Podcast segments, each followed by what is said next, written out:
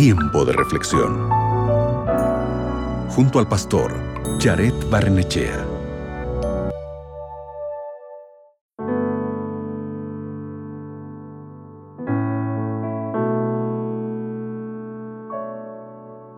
Quiero comenzar este diálogo contigo leyendo un texto bíblico de la palabra de Dios. En el libro de Santiago, capítulo 5, versículo 16, dice lo siguiente, La oración eficaz del justo puede mucho.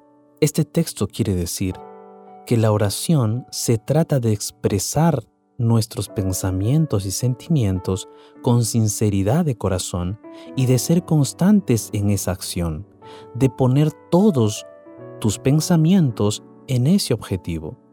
Te voy a contar algo que quizás no sabías, y es que la oración no tiene que ser elocuente o larga. La oración no es mejor o más escuchada por Dios por ser fuerte o si estás de rodillas o cruzando las manos o inclinando la cabeza. Claro que es bueno humillarse, hacer un acto de reverencia y adoración a Dios, pero no es la postura física que hagamos lo que hace efectiva la oración. En Hebreos capítulo 11 versículo 6 dice que la fe agrada a Dios y si crees que Él existe y lo buscas, Él te recompensará. Pasa tiempo con Dios, habla con Él sincera y honestamente, echa tus preocupaciones sobre Él y luego descubrirás lo que Él quiere hacer por ti y quiere hacer en ti. Dios es un Dios bueno, Él te ama y quiere lo mejor para ti.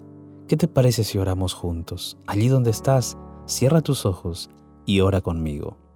Bendito Dios, cada día que llegamos delante de ti en oración, siempre encontramos paz. Permite que nosotros podamos siempre abrir el corazón con sinceridad, con honestidad delante de tu presencia. Que podamos exponer delante de ti nuestros pensamientos y sentimientos con sinceridad. Por favor, permite que la oración siempre sea para nosotros un bálsamo de paz. Gracias por escucharnos. En el nombre de Jesús. Amén. Recuerda, Dios siempre quiere escuchar tu voz a través de la oración. No olvides orar el día de hoy. Acabas de escuchar Tiempo de Reflexión con el pastor Jared Barnechea.